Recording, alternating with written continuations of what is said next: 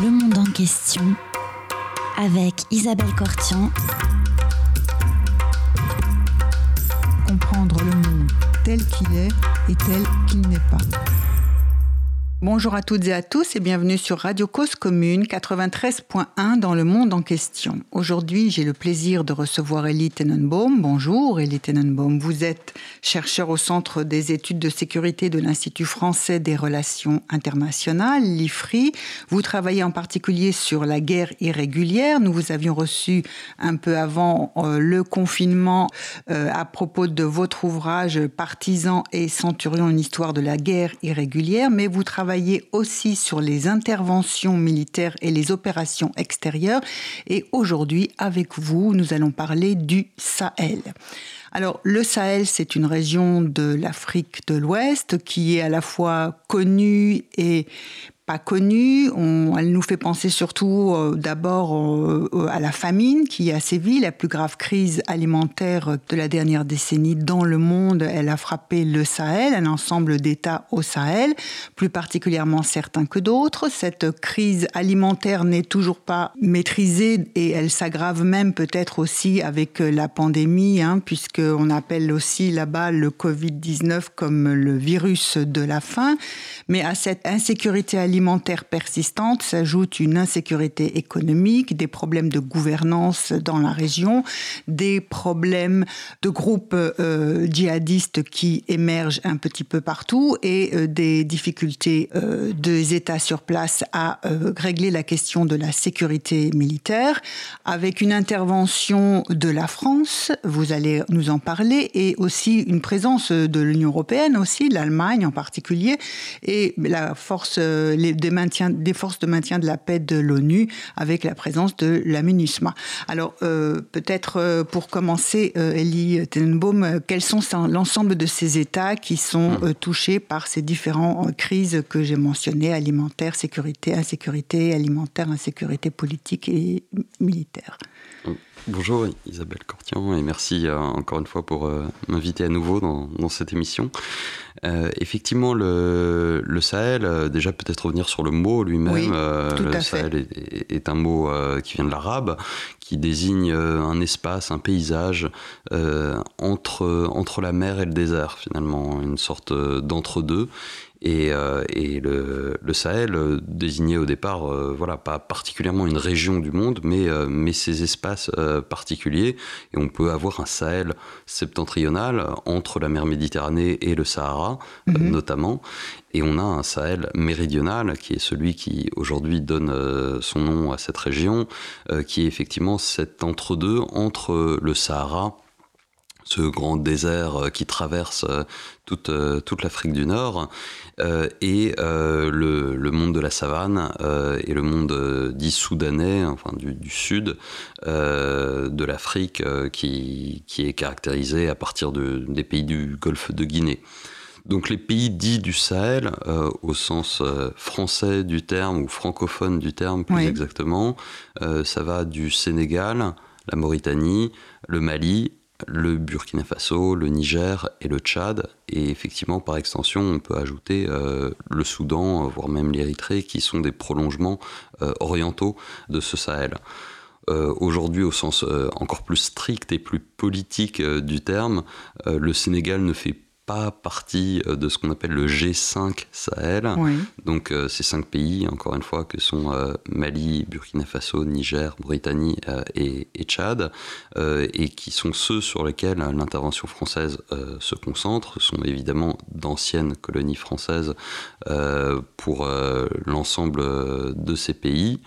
Des pays qui ont été colonisés entre les années, la toute fin du 19e siècle, hein, les années 1890-1900, et qui ont connu donc euh, une, période de colonisation relativement courte, on va dire, par rapport à d'autres euh, pays de la région comme, euh, comme l'Algérie ou même le Sénégal, d'une soixantaine d'années, puisque en, septembre 1960, le Soudan français, qu'on appelait Soudan français, qui correspondait au Sénégal et au Mali, est, est, devenu indépendant à cette période-là, de, de, même que le Niger, le Tchad et, et la Mauritanie.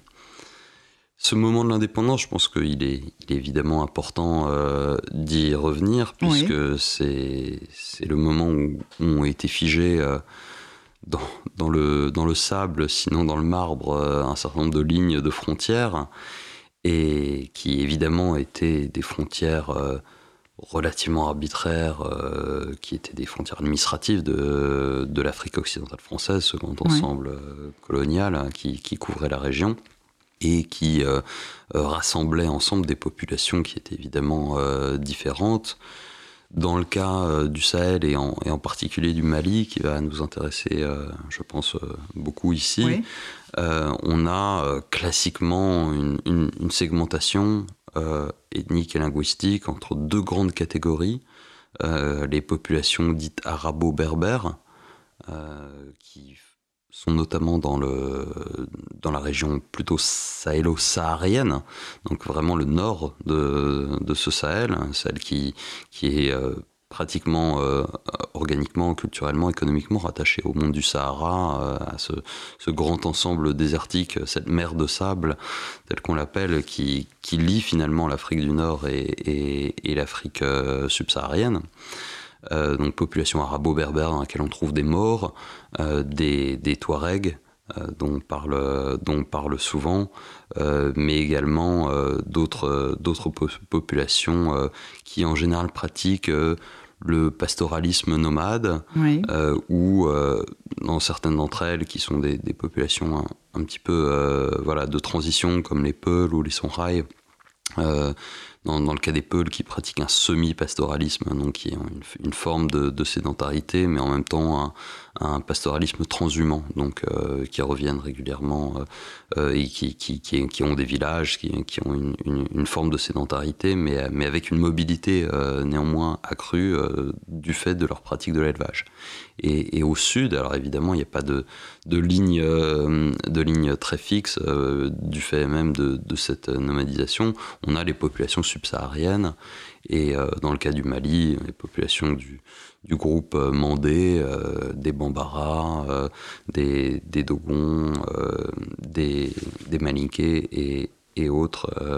non, je ne vais pas rentrer dans une, une description anthropologique, mais c'est important de, de, se dire que ces populations subsahariennes, elles, sont de tradition sédentaire, sont des agriculteurs et qui pendant, euh, pendant longtemps ont également constitué une réserve d'esclaves pour, euh, pour les populations du Nord. donc il y a une, histoire qui est aussi euh, chargée de conflits. avec différents empires hein, qui se sont succédés avant la colonisation, l'empire du Ghana, l'empire du Mali, l'empire Songhai, qui ont aussi laissé des traces. Et, et les empires euh, dits euh, djihadistes, Peul, du début du 19e, euh, de la région du Massina, du Fouta Jalon et, du Sokoto, qui ont aussi laissé une trace avec l'arrivée de, l'islam dans la région assez tôt, hein, dès, le, dès le Xe siècle, et une région qui aujourd'hui est, musulmane à 90%, 95% selon les pays, avec l'exception du Tchad et, du Burkina Faso, où, les populations du sud euh, ont été christianisés au moment de la colonisation. Cette séparation entre les, les arabo-berbères et les subsahariens, elle est marquée euh, notamment par un facteur climatique. Et ça, je pense que c'est aussi hein, important de le dire. Tout à fait. C'est un autre aspect de la crise qui frappe la région. Hein, Vous évoquiez les, oui, les, la, la, famine et, la question euh, euh, évidemment de l'insécurité alimentaire. Elle est étroitement liée puisqu'on a des populations qui sont encore majoritairement rurales du fait d'une agriculture vivrière qui dépend fortement des conditions climatiques on a cette courbe dite de l'isoïette 200, donc qui est une courbe de, précipitation, et donc euh, qui passe précisément euh, voilà, par le milieu du Mali, euh, et qui, correspond à peu près à cette, cette segmentation, on va dire, ethnique, même si encore une fois, il faut, faut la nuancer. Euh, parce qu'on a une, forte mobilité, euh, mais qui, correspond à deux types d'activités. Au, nord, une activité, encore une fois, nomade, qui, du fait de l'aridité de la région, ne peut pas se permettre euh, une forme de sédentarité, et au sud, quelque chose d'un petit peu différent. Donc il ne s'agit pas de faire du déterminisme climatique, hein, comme Montesquieu en son temps, mais, de, souligner quand même ce fait majeur de, de contraintes climatiques, une contrainte climatique qui, qui, est en évolution évidemment avec la désertification et le réchauffement climatique.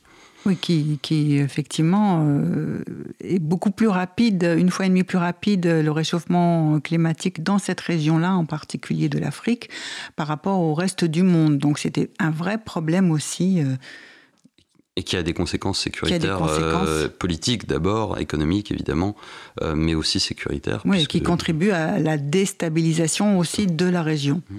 Oui, je vous écoute. Donc voilà, non, si, si, on continue euh, à essayer de, dérouler ce, paysage, ce cadre fondamental qui est, qui est très important, entre ces, ces, deux types de populations, au moment des indépendances, on a évidemment eu un, un enjeu fort de savoir comment des populations euh, numériquement minoritaires, qui étaient les populations du Nord, euh, s'intégraient euh, dans ces nouveaux ensembles, sachant que dans les, ces, nouveaux pays indépendants, ce sont des élites du Sud qui, en général, avaient bénéficié, parce que sédentaires, notamment d'une forme de scolarisation et de l'émergence voilà, d'une classe moyenne colonisés et qui sont ceux qui précisément ont pu euh, euh, prendre le pouvoir dans ces indépendances négociées. Hein. On est bien dans des indépendances négociées, c'est pas c'est pas l'Algérie, euh, une indépendance donnée par le général de Gaulle et, donc à, l'élite qu'ils avaient choisie et donc des élites du Sud qui ont pris le, pouvoir et dans et administrer le pays, gouverner, administrer, le, pays. Voilà. Et, et donc des populations arabo-berbères dans le cas du Mali par exemple qui se sentaient pas du tout représentées euh, par ça. Dans, la région, on a une exception qui est la Mauritanie, puisque mhm. on avait des, pour le coup des populations subsahariennes qui étaient très minoritaires et qui, n'ont pas eu euh, le pouvoir au moment de l'indépendance. Mais c'est une exception et qui, à mon avis, est assez euh, significative sur la trajectoire de, de la Mauritanie, très, très différente du reste dans, dans la région. Au Mali, on a eu dès 1962-1963 une première révolte touareg justement de ces populations du Nord qui se sentaient pas euh, représentés euh, et, pas respectés dans, euh, leurs aspirations d'autonomie, d'une forme de, de, tradition, de, respect linguistique également, par ce nouveau pouvoir malien qui, qui était très centré vers, vers le sud, vers l'économie aussi du sud, qui était largement dominante. on est face à des pays qui sont enclavés pour l'essentiel, sans accès à la mer. À la mer, oui à, l'exception encore une fois de la Mauritanie, euh, et donc euh, qui dépendent notamment des euh, grandes économies du Golfe de Guinée, notamment la Côte d'Ivoire par exemple pour le Mali, comme débouchés. Et donc on est encore une fois face à un tropisme méridional qui a surenclavé les populations, les populations du, nord, qui avaient été peu scolarisées, qui avaient peu d'accès, etc. Donc cette première révolte de 62-64 qui marque un, moment central, puisqu'on a un certain nombre qui, est réprimé très durement euh, par le Mali, avec le soutien de la France d'ailleurs, euh, et, qui euh, se traduit à ce moment-là par un exil d'un certain nombre de, chefs ou de, de populations et on a euh, celui qui est aujourd'hui à, la tête de la coalition euh, d'Al-Qaïda euh, au Maghreb islamique, enfin, en l'occurrence d'un groupe qui s'appelle Jinim, on, y reviendra, qui est Iyad Khali, qui est un, chef touareg. Son père a été tué dans cette révolte de 62-64. Et, et lui-même, dans les années 70, à, quitter le pays. C'est un, mouvement qu'on a vu chez beaucoup de ces enfants de cette génération de la, de, la révolte réprimée partir pour, pour une partie d'entre eux en Libye, euh, la Libye de, de Muammar Kadhafi, euh, qui, qui les accueillait, qui les accueillait, qui se voulait euh, une, dans, une tradition aussi bédouine, du, désert, etc. Euh, et donc euh, qui, a tendu les, bras à une partie euh, de, de, ces, de ces Touaregs, mais pour les utiliser notamment dans ses forces armées, avec la création de la Légion verte, la Légion islamique de Kadhafi, et, une personnalité comme Iyad Akrali est, encore très intéressante puisqu'il a intégré cette, légion et il a été envoyé par exemple en 82 à Beyrouth pour euh, euh, défendre l'Organisation de libération de la Palestine de Yasser Arafat au nom de la solidarité panarabe mise en avant par, par Agrali. Donc on a aussi, du fait de cette répression d'une part et puis de, du rôle de la Libye de l'autre, l'émergence d'une d'une élite guerrière touareg, notamment, mais, mais pas uniquement, Maure aussi, qui s'internationalise, qui rentre dans, dans, une forme de géopolitique non seulement régionale, mais, mais, mais également internationale, et qui va évidemment les aider à, à structurer un, un, discours avec l'émergence de, de partis structurés d'indépendance, de libération nationale, etc. Et, et, qui va se traduire dans les années 90 par une autre révolte au Mali et au Niger, menée euh, notamment par, euh, par Iyad, Akrali et d'autres, et à nouveau une autre révolte en 2006, à l'issue de laquelle euh, ce chef Iyad Akrali, qui à mon avis est, vraiment important, va négocier avec les autorités maliennes. Il va devenir consul du Mali à Jeddah, en Arabie Saoudite, en 2007. Euh, et, c'est un moment euh, très important pour lui. Il s'était déjà rapproché de l'islam dans les années 90 et il sera expulsé en 2010 d'Arabie Saoudite pour euh, des liens, des soupçons de liens avec la mouvance djihadiste internationale et notamment Al-Qaïda. Au moment où l'Arabie Saoudite expulse de, chez, de son territoire, y compris des ressortissants, ses propres, quelques-uns de ses propres ressortissants qu'elle estime tout à fait. Qu'elle les envoie ailleurs, notamment en Afghanistan. Elle, avait commencé à le faire bien, bien, avant, dans les années 90, mais, mais, mais effectivement, on a, on a cette trace-là. Ce qui nous amène à un deuxième moment, je pense, qui est celui de l'arrivée des, des, groupes euh, djihadistes internationaux euh, dans la région dès la fin des années 90, début des années 2000. Mais alors, euh, peut-être on va faire une première pause musicale, et précisément puisqu'on parlait des Touaregs, et peut-être on reviendra sur les Touaregs. Nous allons écouter un groupe de blues Touareg qui s'appelle Tina Wiren, Nanoufly.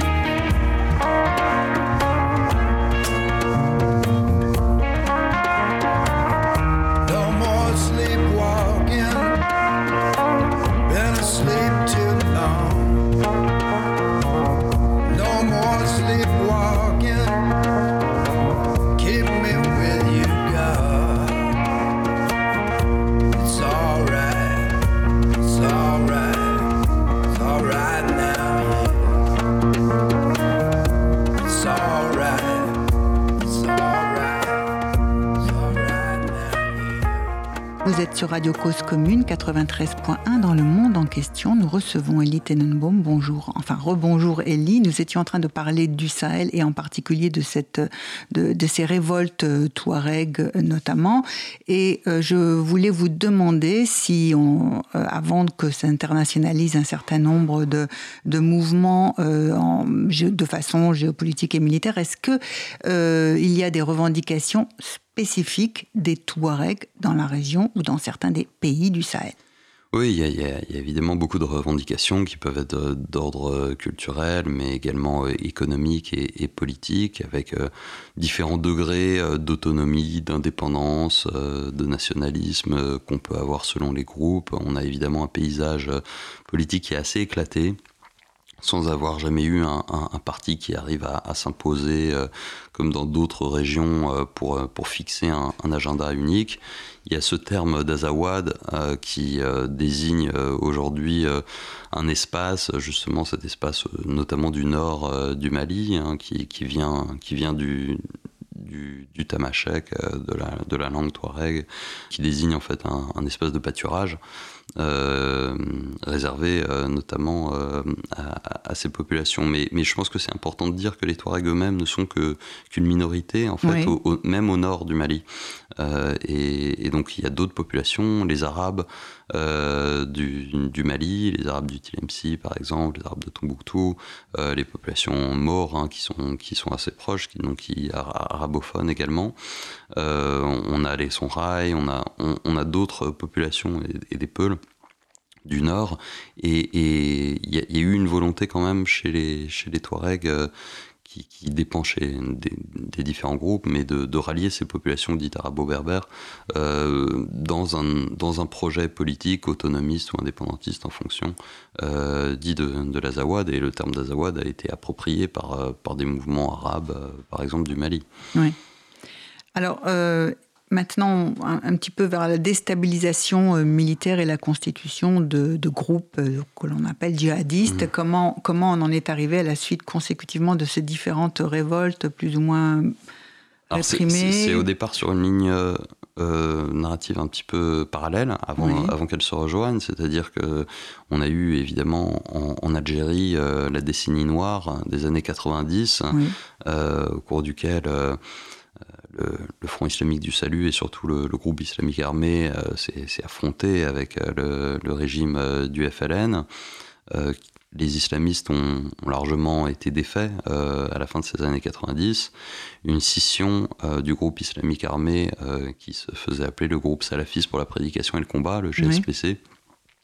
résistait notamment dans, les, dans les montagnes de Kabylie avec comme émir Abdelmalek euh, Drogdel, euh, qui a été assassiné récemment, au nord du Mali, justement.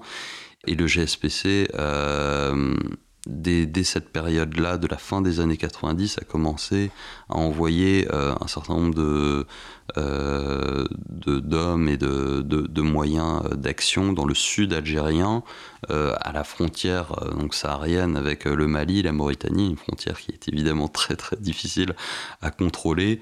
Et ces groupes ont trouvé refuge finalement dans les, pays sahéliens qui avaient des moyens de sécurité très faibles et, notamment dans le nord, encore une fois n'a jamais été véritablement contrôlé, n'a jamais où, où l'État n'a jamais été véritablement présent. Et dans ce vide politique et institutionnel, ils, ils y sont trouvés un intérêt, une zone de survie avec deux Katibat, euh, de, de brigades euh, euh, qui émergent à l'époque, celle de, de Mortar Ben Mortar mhm. et, celle d'Abou Zaïd, deux Algériens, vétérans du djihad, pour l'un passé par, par l'Afghanistan, et qui, et qui se, se retrouvent, encore une fois, dans, dans, un espace assez, assez peu régulé. ils nouent des alliances locales. Euh, Mortar Belmortar épouse une princesse euh, bérabiche, euh, donc type mort, enfin mhm. de, la région. Et Abou Zaïd développe des, alliances aussi locales, notamment il recrute un, un Touareg dont, le surnom est Abdelkrim al-Targhi, donc le, Touareg dans, ce, nom de guerre, et qui se trouve être le cousin d'Iyad Akrali. Et c'est comme ça que petit à petit des alliances vont se nouer de, de manière très circonstancielle au début, et puis petit à petit, voilà, avec, avec un travail idéologique de fond qui, qui, qui va les associer pour un certain nombre euh, d'entre eux. Entre-temps, euh, le GSPC devient en 2007 Al-Qaïda au Maghreb islamique, en rejoignant euh, la, franchise Al-Qaïda dans, dans, ces années post-11 septembre de guerre contre le terrorisme et vie de, kidnapping. On se souvient d'un certain nombre de kidnappings de touristes français dans cette région. C'est une région qui était assez touristique malheureusement à, l'époque, et donc euh, des, cibles occidentales euh, faciles qui permettent de faire vivre le groupe avec des rançons qui, euh, que ce soit assumées ou non par les, par les gouvernements, sont payées à l'époque. Des, des, partages de rançons qui aussi posent beaucoup de problèmes, et notamment des, des mécontentements entre Mortar Ben Mortar et Abu Zaïd, mais une insécurité qui grandit, quelques, des attentats en Mauritanie, avec des Français qui, qui, qui sont assassinés en 2007, le Paris-Dakar à l'époque qui est annulé euh, et qui, quitte définitivement la, région, euh, pour euh, du fait précisément de, ces régions, de, cette situation sécuritaire et des États euh, qui sont pas forcément euh, très réactifs. La Mauritanie, euh, à partir de 2008, met en place des, des, mesures sécuritaires très dures contre, contre les djihadistes, mais au Mali, on a le régime d'un ancien militaire, Amadou Toumani Touré, dit ATT, qui voilà, adopte une, une sorte de, de pacte de non-agression en laissant finalement se développer ces groupes dans le nord, le Nord en échange euh, de ne pas être eux directement ciblés euh, dans les zones plus urbaines, la capitale ou les plus, développées. Oui. et que d'une manière générale, les, les, forces maliennes ne soient pas, ne soient pas ciblées. Évidemment, ce, ce pacte de non-agression, tacite ou explicite, probablement beaucoup plus euh, tacite qu'explicite, mais bon, qui, qui, n'en est pas moins voilà, et, existant, va, se retourner contre le Mali. On a aussi la question du trafic, hein, on en a beaucoup parlé.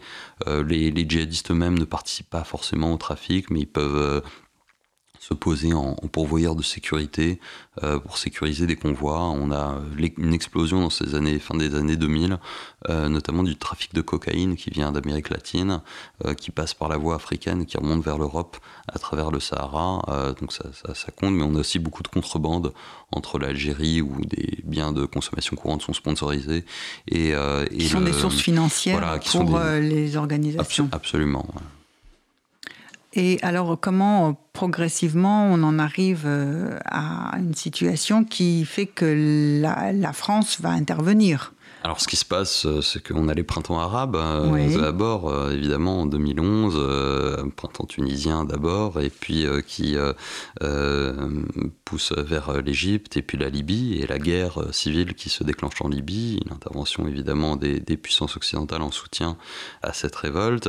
Et qui chasse Kadhafi qui chasse, du pouvoir. Qui chasse Kadhafi du pouvoir, et ces fameux Touaregs qui étaient à la solde de Kadhafi s'en retournent, pour certains au Niger, pour d'autres au Mali avec une nouvelle génération euh, qui n'a pas forcément euh, participé, qui pour certaines a pu participer aux révoltes de 90 et surtout 2006, et qui fonde un nouveau parti, le, Mouvement national de libération de l'Azawad, euh, qui, est, mené par un, jeune Touareg qui s'appelle Bilal Aga Sherif et qui cherche à marginaliser un peu les anciens chefs, et notamment Yad Akrali, qui est accusé un petit peu d'avoir d'avoir trahi la cause en 2006 après avoir négocié avec le gouvernement malien et Yad qui cherche lui à se, repositionner dans cette, euh, dans cette nouvelle rébellion, euh, fonde son propre parti euh, séparé qui s'appelle Ansardine, les, défenseurs de la foi, qui est de fait beaucoup plus lié aux djihadistes parce qu'il cherche un, contrepoids face à cette, à cette génération montante de, de, de Touareg. En tout cas, quoi qu'il arrive, le MNLA d'abord, puis Ansardine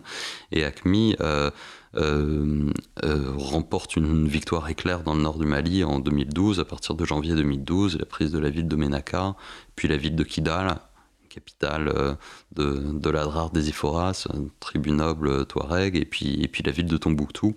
ensuite, au lieu de l'histoire du Mali, capitale de l'Empire du Mali, etc qui tombent les unes après les autres euh, aux mains euh, d'abord on va dire plutôt des, autonomistes indépendantistes Touareg et puis euh, et puis à partir de l'été l'alliance avec avec les djihadistes se, retourne contre cette rébellion Touareg très très nationaliste. Et à partir de l'été on a la mise en place une forme d'émirat islamique au nord du Mali avec une ligne frontière qui passe vraiment juste au, sud de la boucle du Niger, à la, frontière entre le nord et, le sud, précisément, à l'endroit le plus étroit du territoire malien. Et euh, avec, euh, avec trois, trois pôles hein, qui se mettent en place, en Sardine, à Kidal, chez les Touaregs, ACMI à Tombouctou, mhm. euh, où on a beaucoup de, débats sur des exactions qui sont menées, euh, euh, des, des, mains coupées ou pas, des, des monuments évidemment qui sont au patrimoine de l'UNESCO qui sont, qui sont détruits et oui, attaqués pour, pour être des symboles de polythéisme ou, impie, etc. Et autour de Gao, un, troisième groupe qu'on appelle le Mujao, euh, le, mouvement pour l'unicité du djihad en Afrique de l'Ouest, qui a été fondé par un Mauritanien euh, et qui regroupe euh, d'anciens trafiquants convertis à, l'islamisme et, qui s'est allié dans, dans la zone. Donc on a cet état de fait avec un état malien qui est de fait coupé en deux, une forme d'émirat islamique au nord, on parle de Sahélistan, et la France euh, refuse au départ euh, d'intervenir. François Hollande a été élu en mai 2012 président de la République. Et la France euh, cherche à, pousser à la constitution d'une force de, l'Union africaine et de la CDAO, la Communauté économique des États d'Afrique de l'Ouest, pour justement préparer une reconquête du Nord-Mali à partir d'une force africaine multinationale en attente qui est mandatée par l'ONU. qui deviendra la MINUSMA alors, ça, ça, justement, la, la, MINUSMA sera créée parce que, euh, la, parce, que le, parce que cette, euh, ce, ce, projet de force euh, de l'Union africaine ne fonctionnera pas, il n'arrivera pas à, à, déboucher. Et en janvier 2013, les djihadistes lancent une nouvelle offensive, une attaque le 7-8 janvier sur, sur la région de Sévaré Mopti. Et il y a une crainte à ce moment-là importante d'un effondrement complet du Mali et du sud du Mali. Euh, on parle d'une euh, course de, des djihadistes vers Bamako. Euh, ce qui changerait complètement euh, la donne, parce qu'autant, encore une fois, le, Nord Mali est une zone complètement enclavée, autant euh, le Sud, bah, c'est l'accès au Sénégal et à la Côte d'Ivoire, donc c'est une toute autre donne. Il faut dire qu'entre-temps, à Bamako, en mars 2013, ATT a été renversé par un coup d'État militaire du capitaine Sanogo et qu'on a un chaos assez complet au Sud, avec un État en plein effondrement.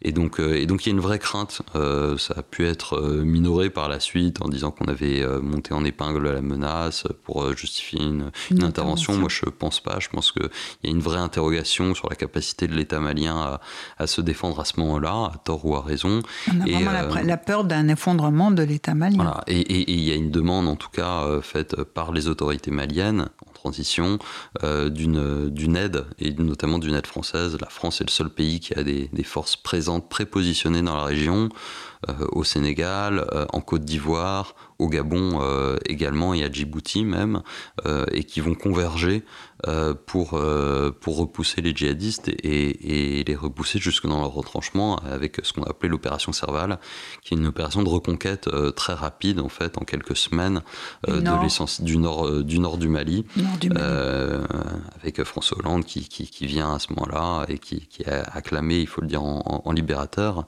de, de ces population, la visite à Tombouctou et, l'a marqué personnellement beaucoup.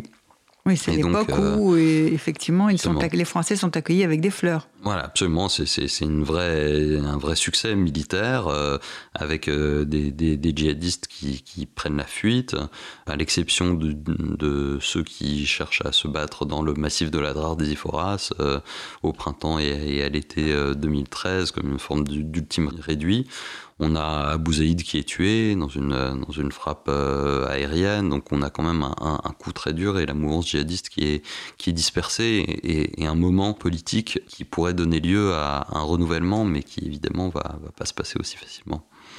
Et alors, à quel moment euh, on va passer de l'opération Serval à l'opération Barkhane aussi? Et euh, l'accueil euh, chaleureux des Français au départ aujourd'hui est en train un peu de se retourner. Enfin, en tout cas, ils sont. Voilà.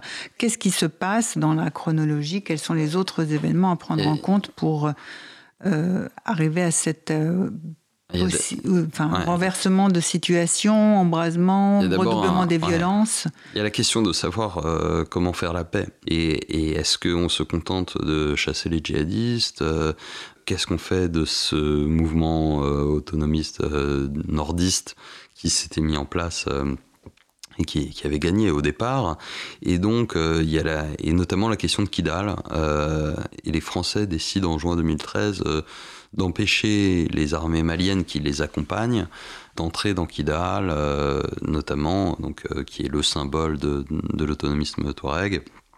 Et ils préfèrent euh, faire entrer à la place les, les, anciens du MNLA, notamment, donc les anciens indépendantistes qui ont été alliés à un moment peu pendant peu de temps avec euh, les djihadistes, mais euh, qui eux euh, désormais et qui se sont aussi battus contre les djihadistes par la suite et qui cherchent à, pousser en avant leur leur projet, leur projet politique. Ça, ça, a été beaucoup reproché aux Maliens dès ce moment-là, à la France par les par les Maliens, en disant vous, vous nous laissez pas reconquérir l'intégralité de notre territoire, vous, redonnez une partie du du nord à ceux qui ont ouvert la porte aux djihadistes, justement. Et, évidemment, là, du, du, point de vue français, il y avait une position un petit peu différente, qui était de dire que, de fait, le, le, le, Nord, aujourd'hui, euh, la, force dominante était euh, à tendance autonomiste, que ce soit Touareg, euh, arabe ou, ou, ou autre, et, et qu'il fallait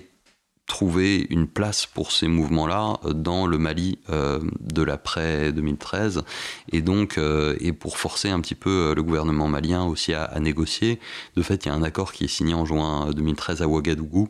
Mm-hmm. entre les représentants du Mali et, et les différents groupes du Nord, euh, qui est un accord temporaire qui lance un processus dans lequel les, Algériens vont jouer un rôle important en tant que médiateurs euh, et qui va culminer en 2015 avec la signature de, de l'APR, l'accord pour la paix et la réconciliation, dit accord d'Alger, dans lequel on trouve euh, trois grands, grands signataires, euh, euh, le, gouvernement malien, les autorités maliennes, donc, qui désormais, sont désormais représentés par Ibrahim Boubacar Keïta, le président actuel du Mali, et, que François Hollande a soutenu massivement pendant sa campagne électorale de 2013. Les groupes armés dits de la plateforme, qui sont des groupes considérés comme relativement favorables à Bamako, mais qui sont issus du Nord et ensuite les anciens groupes euh, autonomistes euh, plus engagés euh, contre Bamako, qui sont ceux dits de la coordination des mouvements de la ZAWA, de la CMA. Donc on a ces trois mouvements, la plateforme, la CMA et, et, et les, le gouvernement du Mali qui sont signataires. Et des accords d'Alger. Des accords d'Alger. Et à partir de là, on essaye d'imaginer une nouvelle architecture politique et de sécurité euh, autour de ça. Il y a aussi la volonté d'une régionalisation euh, de la sécurité. On s'est bien rendu compte que le fait que les djihadistes puissent se cacher d'une part et d'autre de différentes frontières euh, avait joué en leur faveur. Et donc, c'est la création en 2014 du groupe euh, du G5 Sahel, G5 Sahel avec un rôle important joué par, euh, par la Mauritanie, qui justement avait euh, beaucoup souffert du fait que euh, les groupes djihadistes pouvaient se cacher au Mali pour attaquer en, Mauritanie, avec l'affaire de la forêt de Ouagadou notamment. Mais on a aussi le Tchad, qui a été le partenaire principal de la France dans la reconquête du, du Mali. Et donc euh, le, Burkina aussi, qui a joué un rôle de médiateur euh, avec le, processus de, Ouagadougou, et évidemment le Niger, qui est au, cœur de, toute cette, euh, cette, évolution. Et donc, et donc on a ces, cinq pays du Sahel qui se structurent dans, une organisation qui se veut à la fois en faveur de la sécurité et du développement, avec l'idée aussi d'attirer un certain nombre de fonds de financement pour la reconstruction de l'Union européenne, de la Banque mondiale, d'autres qui ont toutes des stratégies Sahel. Et l'idée, c'est de les canaliser un petit peu pour, pour attirer des financements avec, avec plein de, projets, notamment dans le domaine des infrastructures, qui sont lancés et dans le, domaine de la sécurité le projet d'une force conjointe dite du G5 Sahel euh, qui euh, patrouillerait ensemble les frontières du pays de part et d'autre euh, de 50 voire de 100 km de, de, chaque côté de la frontière pour véritablement coordonner la, sécurité, donner un droit de suite pour pouvoir pourchasser éventuellement les djihadistes de, de, part et d'autre. Donc ça c'est tous les projets. On a évidemment la MINUSMA qu'on a évoqué qui est la force de, maintien de la paix de l'ONU qui doit veiller à la mise en œuvre des, accords d'Alger euh, qui est déployé dans, à travers, à travers le, nord du Mali et auquel euh, contribuent un certain nombre de pays, dont le Tchad, dont le Sénégal et d'autres. Donc on a, on a ce moment d'espoir, on va dire, euh, d'une stabilisation et d'une mise en place d'une architecture de paix mais qui, malheureusement va va, pas donner euh, les fruits euh, escomptés. Euh, du fait de, de, mauvaise volonté de part et d'autre je pense il, faut le dire sur le plan politique finalement de, la crainte de, de, perdre quelque chose. On a la tentative en 2014 du premier ministre malien Moussa Mara de se réimplanter par la force à Kidal qui va très mal se passer. Il sera chassé par la population euh, euh, des, des, colibets et, des coups de fusil et qui a décrédibilisé encore plus l'État malien dans sa volonté de revenir par la force au nord. Euh, et, puis, et, puis un, et puis un projet de former les, les forces maliennes avec l'Union européenne qui, a une mission aussi qui s'appelle EUTM qui, qui, vise à reconstruire complètement l'armée malienne. L'armée et l'appareil sécuritaire malien. Et mais... qui là aussi de, donne pas les résultats escomptés. Et, face à ça, euh, voilà, les problèmes de gouvernance qui, continuent à s'accumuler.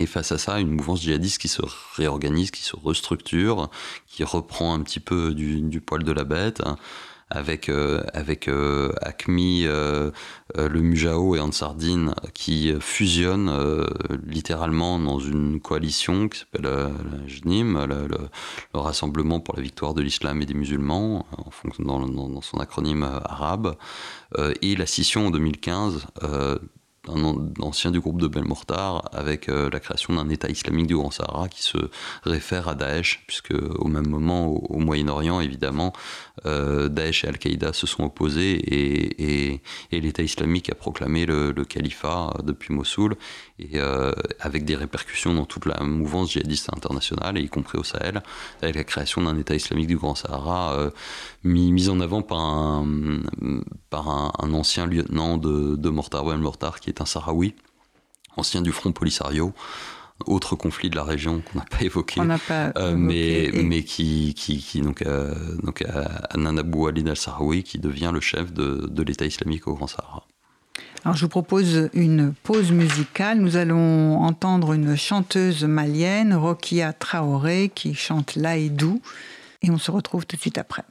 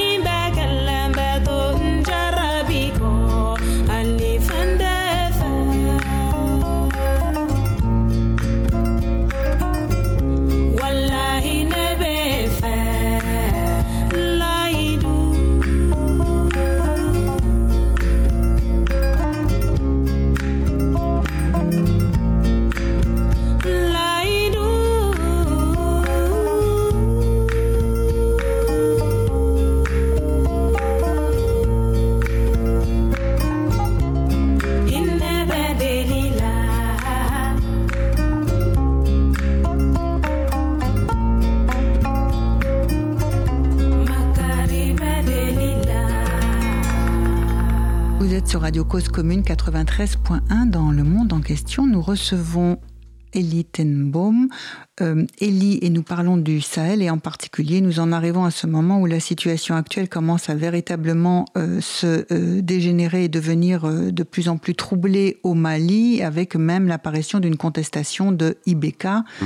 Qui avait été soutenue, dont l'élection avait été soutenue par la France, euh, lequel vient d'organiser durant la pandémie euh, des élections législatives un petit peu contestées, si j'ai bien, ou dont on peut se poser des questions euh, sur la légitimité en tout cas.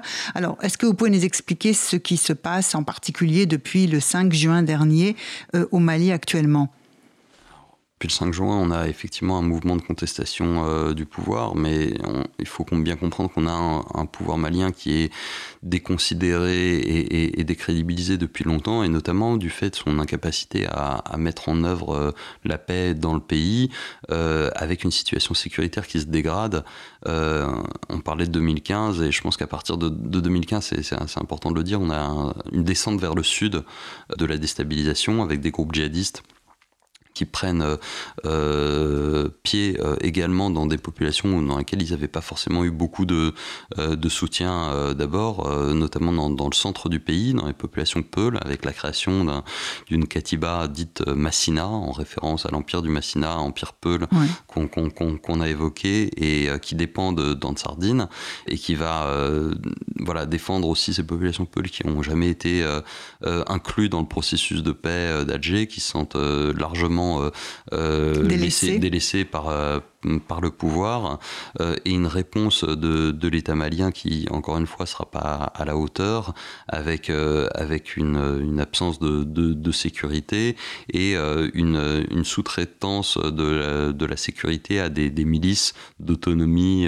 des milices locales, souvent en, en adoptant un schéma de, répartition ethnique extrêmement simpliste, qui conduit finalement à laisser notamment euh, des populations Dogon ou Bambara euh, sédentaires euh, se euh, s'organiser, s'armer contre, euh, contre les, djihadistes, mais des djihadistes qu'ils résument assez vite à leur identité Peul, alors qu'évidemment c'est- pas du tout le cas, et donc une dynamique de, de, de communautarisation du conflit euh, qu'on voit au, centre du Mali très, très inquiétante et qui débouche sur des, des violences de masse et des massacres.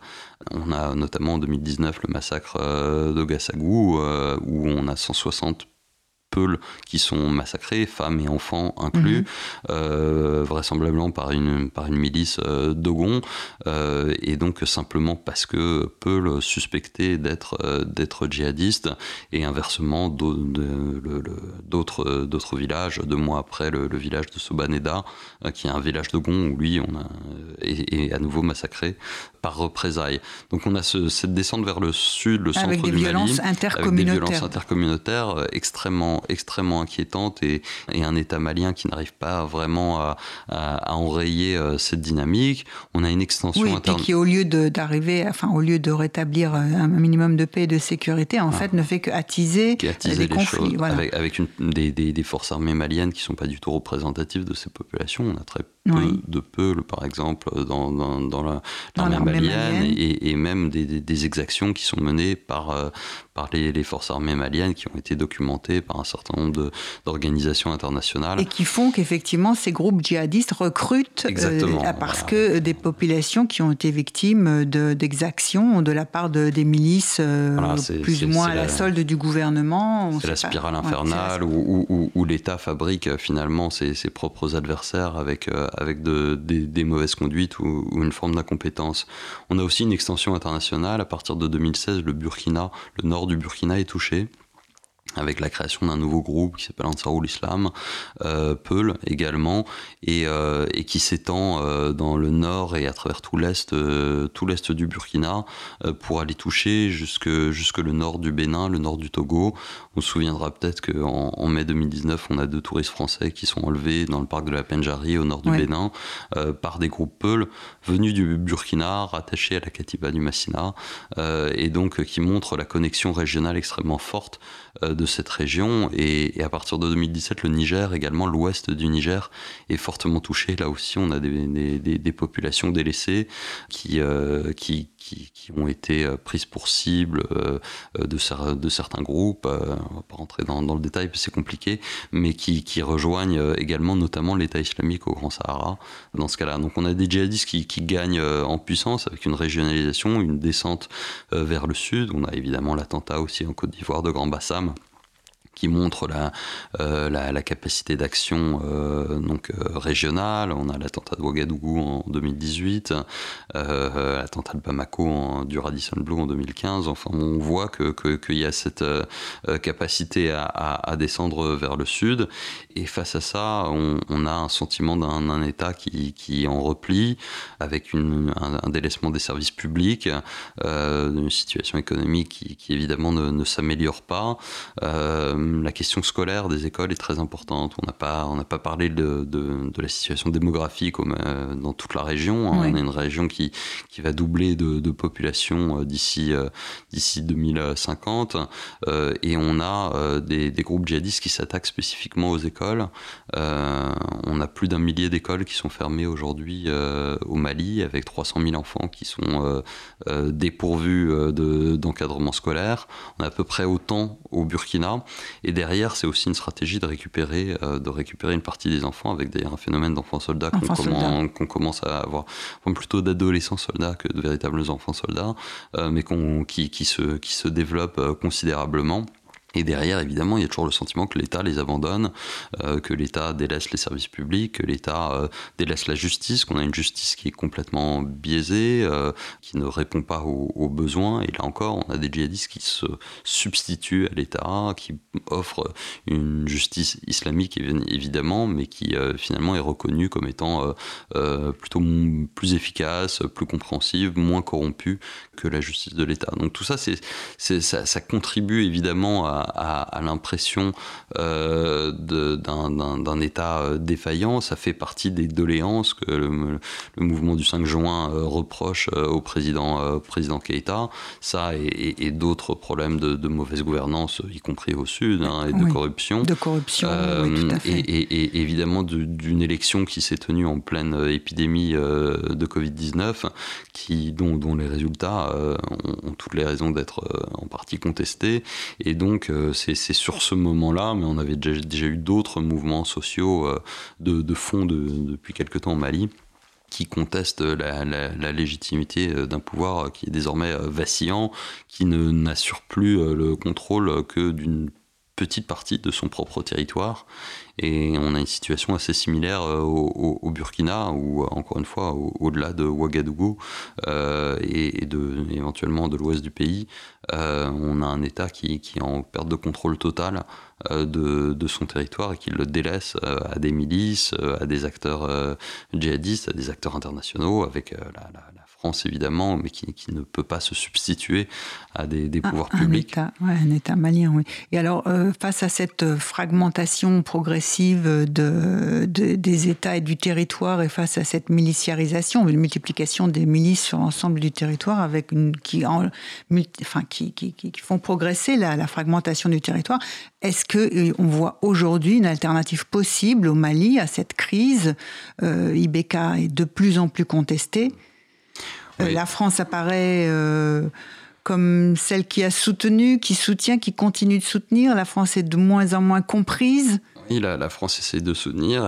Emmanuel Macron a également essayé d'impulser euh, euh, une dynamique politique avec les chefs d'État du, G5 Sahel au sommet de Pau euh, en janvier dernier, en janvier 2020 avec derrière l'idée euh, de demander peut-être davantage de, euh, de conditionnalité, euh, dire on, on, soutient à condition aussi que des réformes soient mises en place, que, que, que, que, la gouvernance s'améliore, avec une liste d'engagements locaux qui, qui, qui, a été exigée de, de, de, la part des, des chefs d'État locaux, et en même temps on, voit bien les limites de l'exercice. Oui, puisque d'une certaine façon ces conditions elles étaient déjà posées, hein, créer une armée malienne sahélienne, c'était aussi. Déjà, les conditions étaient déjà posées, et puis la France bah, risque aussi toujours l'accusation le, de néocolonialisme, d'être présente pour des richesses dans le pays qui, qui, sont malheureusement absentes, et ça, je pense que c'est important de le dire ici. On, dit souvent que, que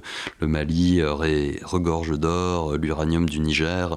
Aujourd'hui, la filière uranium au Niger est en, est en pleine en plein déclin. Hein. Il suffit de voir ce qui, ce qui, est devenu la filière nucléaire française d'ailleurs, euh, civile. Il euh, n'y a, y a aucune dimension stratégique euh, là-dedans. Le, le, le, Sahel correspond à, à 0,1% des échanges, des importations françaises et, et, exportations, enfin des exportations, et, et pour les importations c'est encore moins, c'est 0,02.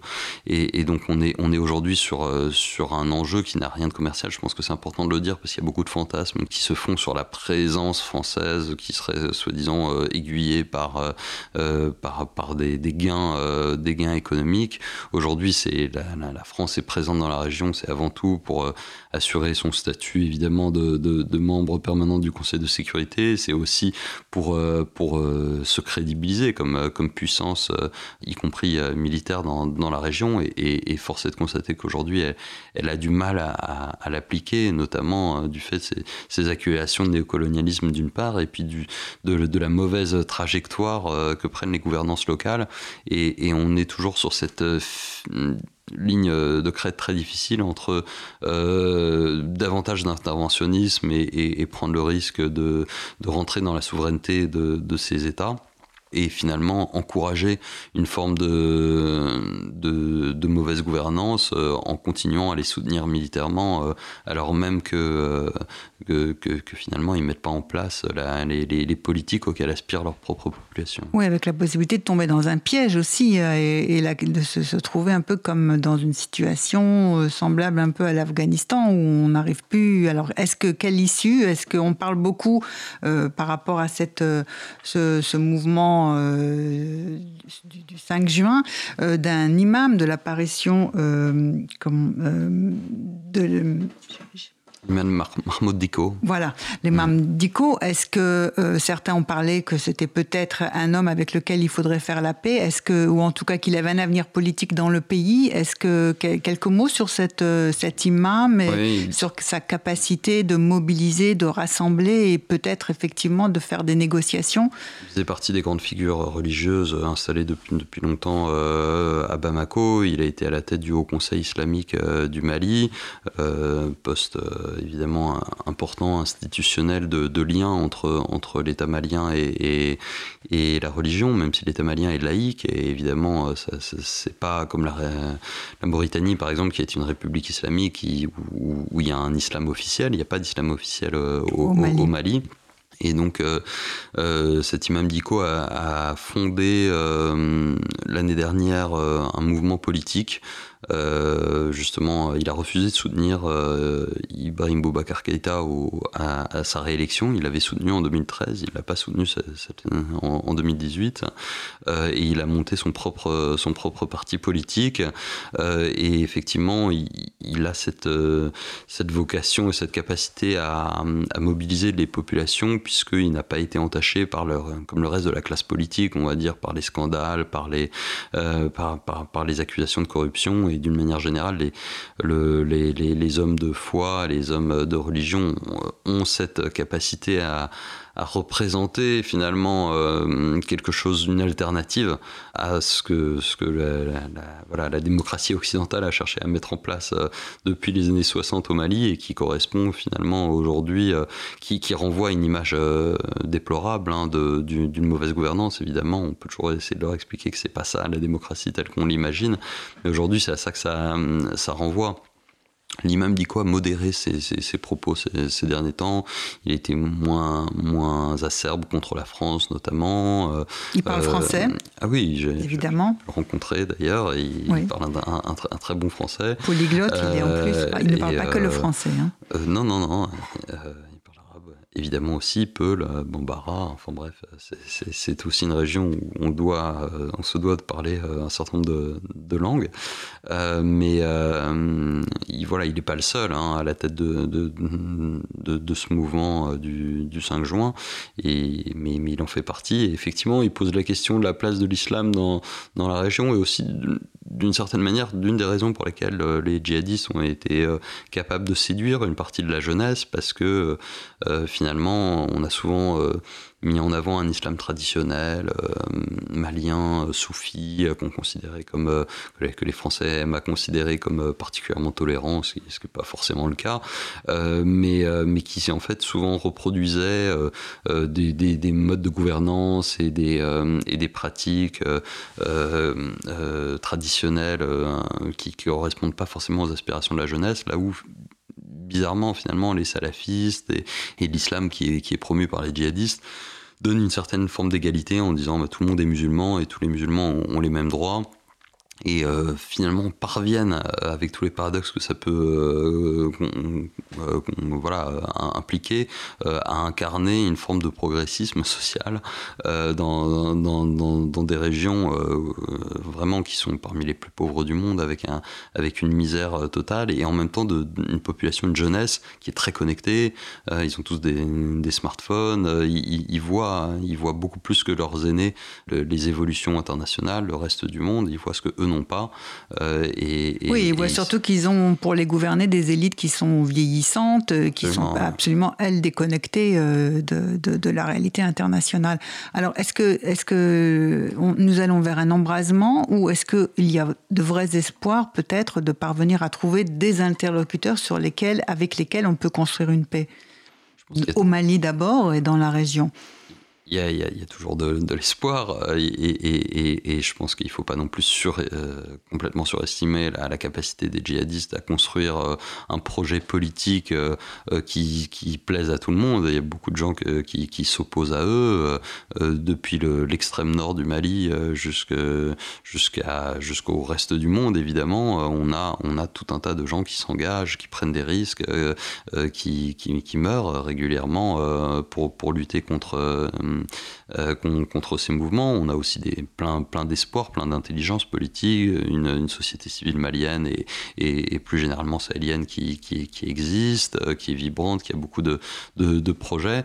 Est-ce qu'elle va réussir finalement à, mettre en œuvre un projet alternatif qui, sache euh, tendre la main aux populations qui ont été séduites par le djihadisme? Aujourd'hui, on ne le voit quand même pas se, structurer de manière très très probante, ça pourrait être le cas. Et en tout cas, ce qui est sûr, c'est que tant qu'on n'aura pas ça, on n'aura pas, euh, pas de dynamique politique qui va changer fondamentalement la donne euh, dans, dans la région. Donc il faut évidemment prendre en compte les, spécificités régionales. Je ne pense pas qu'on puisse avoir une solution euh, au nord du Mali, par exemple, sans avoir une forme de, partage du pouvoir et évidemment une redistribution avec les avec les, aspirations des groupes autonomistes qui sont là en même temps, il faut que ces groupes autonomistes euh, euh, démontrent leur séparation et, leur distinction des, groupes djihadistes, et ça pas toujours été le cas, c'est toujours pas très probant aujourd'hui, parce qu'il continue à y avoir des collusions euh, fortes dans un certain nombre de groupes, que je ne vais pas citer ici. Mais, donc voilà, on a, on a un ensemble qui, est compliqué, la position de la France qui cherche à européaniser de plus en plus son effort militaire, euh, à amener euh, davantage de, partenaires euh, à, la table, parce qu'elles sent bien qu'elle manque aussi de légitimité du fait de son histoire et du fait de d'une position finalement malgré tout un peu isolée dans la région, parce qu'on a, une capacité militaire incomparable et en même temps on a du mal à s'intégrer directement dans, ces processus politiques internes. Par un certain respect aussi de, des souverainetés, mais ce qui, nous affaiblit, euh, euh, à mon avis. Donc tant qu'on n'aura pas voilà, la prise en compte d'une véritable euh, dynamique politique pour appuyer les, les, effets militaires, voilà, le, le Barkhane aujourd'hui remporte des succès militaires, mais qu'elle n'arrive pas à traduire en résultat politique parce que euh, finalement on n'a pas, on, n'a pas cette, euh, cet engouement ou cette mouvance politique. est-ce que ça vient venir de la crise actuelle qui, se déroule à, Bamako ou est-ce qu'on va, on va rajouter du, chaos au désordre?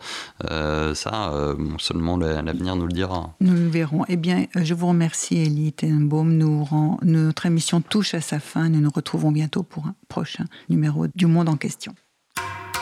Le Monde en question avec Isabelle Cortian. Comprendre le monde tel qu'il est et tel qu'il n'est pas.